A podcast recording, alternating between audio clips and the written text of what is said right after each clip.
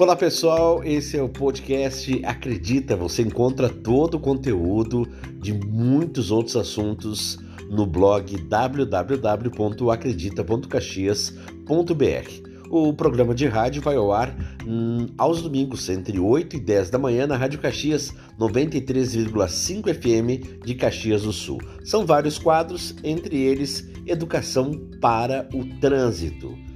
Neste episódio, Carlos Beraldo, que representa Caxias do Sul no Conselho Estadual do Trânsito do Rio Grande do Sul, fala sobre o mês de setembro, que vai tratar exatamente sobre a Semana Nacional do Trânsito. Vamos ouvir.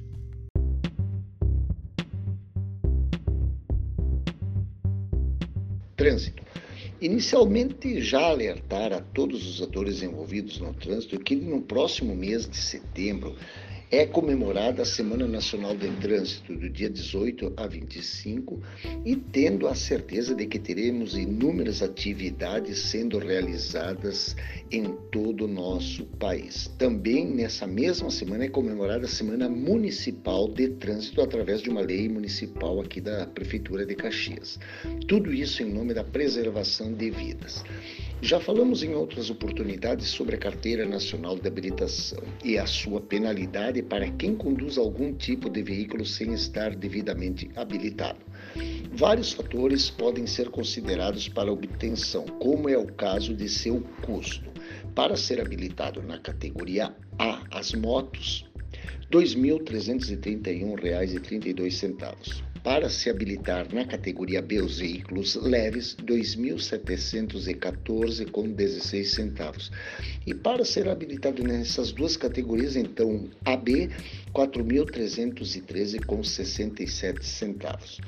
Independentemente do valor do curso de formação de condutores, verifica-se diariamente de que muitos condutores optam por comprar seus veículos antes de frequentarem um centro de formação de condutores, os famosos CFCs talvez por desconhecimento da legislação ou também por quererem burlar a legislação, mal sabem esses condutores de que a prática de conduzir um veículo sem estar devidamente habilitado gera uma infração de trânsito de natureza gravíssima com um fator de multiplicador de 6, de 3, aliás, e sendo penalizado então com uma multa no valor pecuniário de R$ 880,41. Também importante é destacar de que esta prática poderá, em casos específicos, contribuir para que o condutor seja enquadrado nos crimes de trânsito.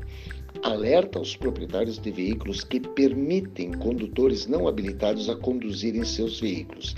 Serão punidos também com multa no valor de R$ 880,41 e, em alguns casos, poderão responder também pelo crime de trânsito por permitir que pessoa não habilitada conduza seu veículo.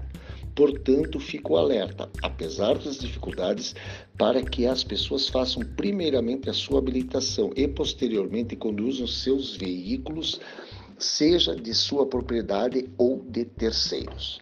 Lembrete importante à comunidade caxiense que utiliza a região do bairro Esplanada. Nesta semana, mais propriamente dito, na quinta-feira, foi aberta para circulação o novo binário daquela região. Então, alertamos para que nesses próximos dias os atores do trânsito tenham um cuidado maior com as alterações efetuadas. A fiscalização de trânsito do município estará monitorando e orientando o trânsito nestes primeiros dias. E por fim, lembrar de que nenhuma morte no trânsito é aceitável.